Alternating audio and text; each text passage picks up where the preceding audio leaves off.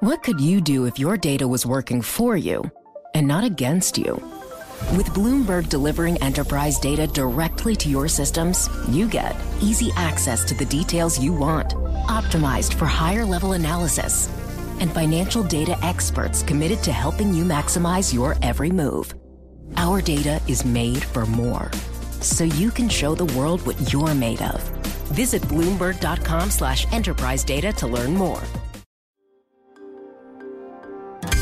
Entregamos todo lo que necesita saber para comenzar el día. Esto es Bloomberg Daybreak para los que escuchan en América Latina y el resto del mundo. Buenos días y bienvenidos a Bloomberg Daybreak América Latina. Es martes 15 de agosto de 2023. Soy Eduardo Thompson y estas son las noticias que marcan el día. Los mercados caen con fuerza esta mañana tras un sorpresivo recorte de tasas del Banco Central de China, el cual no logró contrarrestar decepcionantes datos económicos.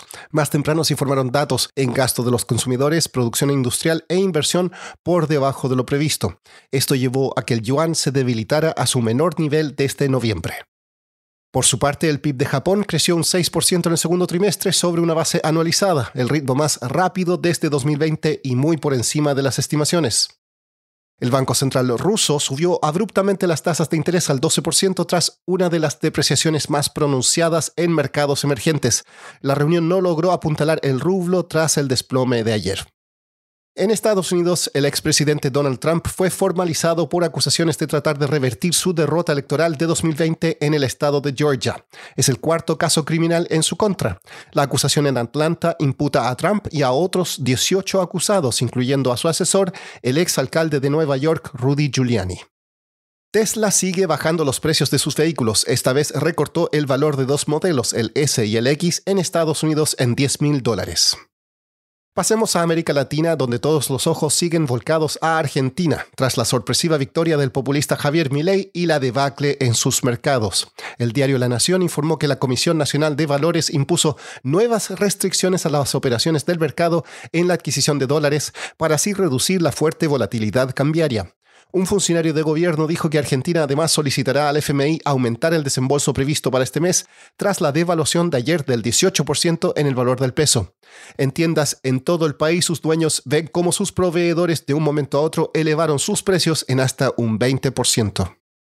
Según fuentes, la empresa uruguaya de servicios de pago de local explora opciones que incluyen una venta potencial. La empresa que cotiza acciones en Nueva York habría contratado a asesores. Como les decíamos ayer, Bloomberg Intelligence prevé que México superará a China este año como el mayor proveedor de bienes a Estados Unidos. Ha sido uno de los beneficios del fenómeno conocido como nearshoring. Sin embargo, en los parques industriales en México, las plantas que abastecen a Estados Unidos se han topado con un grave problema, la falta de electricidad para operar. Leda Albim, reportera de Bloomberg News, viajó a la ciudad de Monterrey para investigar el tema y nos cuenta más.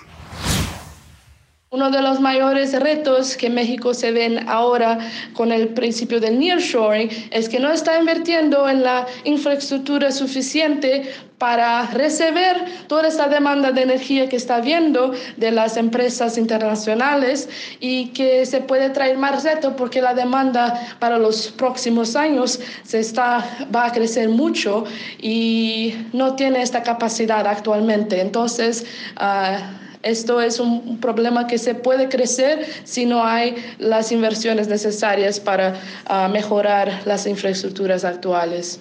Entonces, muchas empresas están teniendo retos de cómo encontrar o cómo encontrar soluciones para que puedan tener la energía que necesitan para poder alimentar sus operaciones en el país. Leda, ¿cómo se ve al sector de energías renovables en México? ¿Qué le están pidiendo las empresas al gobierno? Sí, el sector de energía renovable uh, es muy complicado en México y no se está viendo mucha inversión en este uh, sector por causa de las medidas del gobierno de Andrés López Obrador. Las empresas están pidiendo que la capacidad para eh, generación distribuida crezca de 500 kilowatts para un megawatt o hasta más, porque es 500 kilowatts es muy poco para suplir sus operaciones.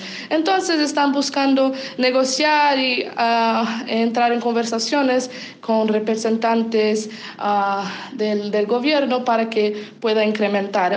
¿Y qué otras soluciones están buscando las empresas?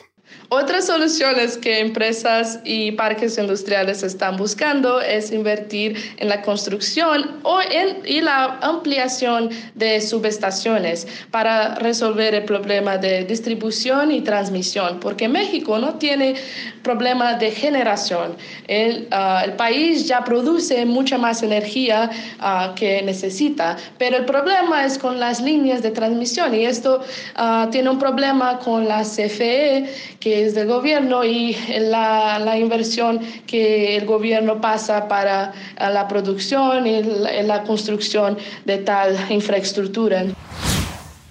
Por último, por primera vez desde 2008, la riqueza acumulada de los hogares cayó en todo el mundo. Según un estudio anual de Credit Suisse, el patrimonio acumulado cayó en 11,3 billones de dólares, o sea, millones de millones, a 454 billones. La baja se debió a la inflación y la apreciación del dólar. Eso es todo por hoy. Soy Eduardo Thompson. Gracias por escucharnos.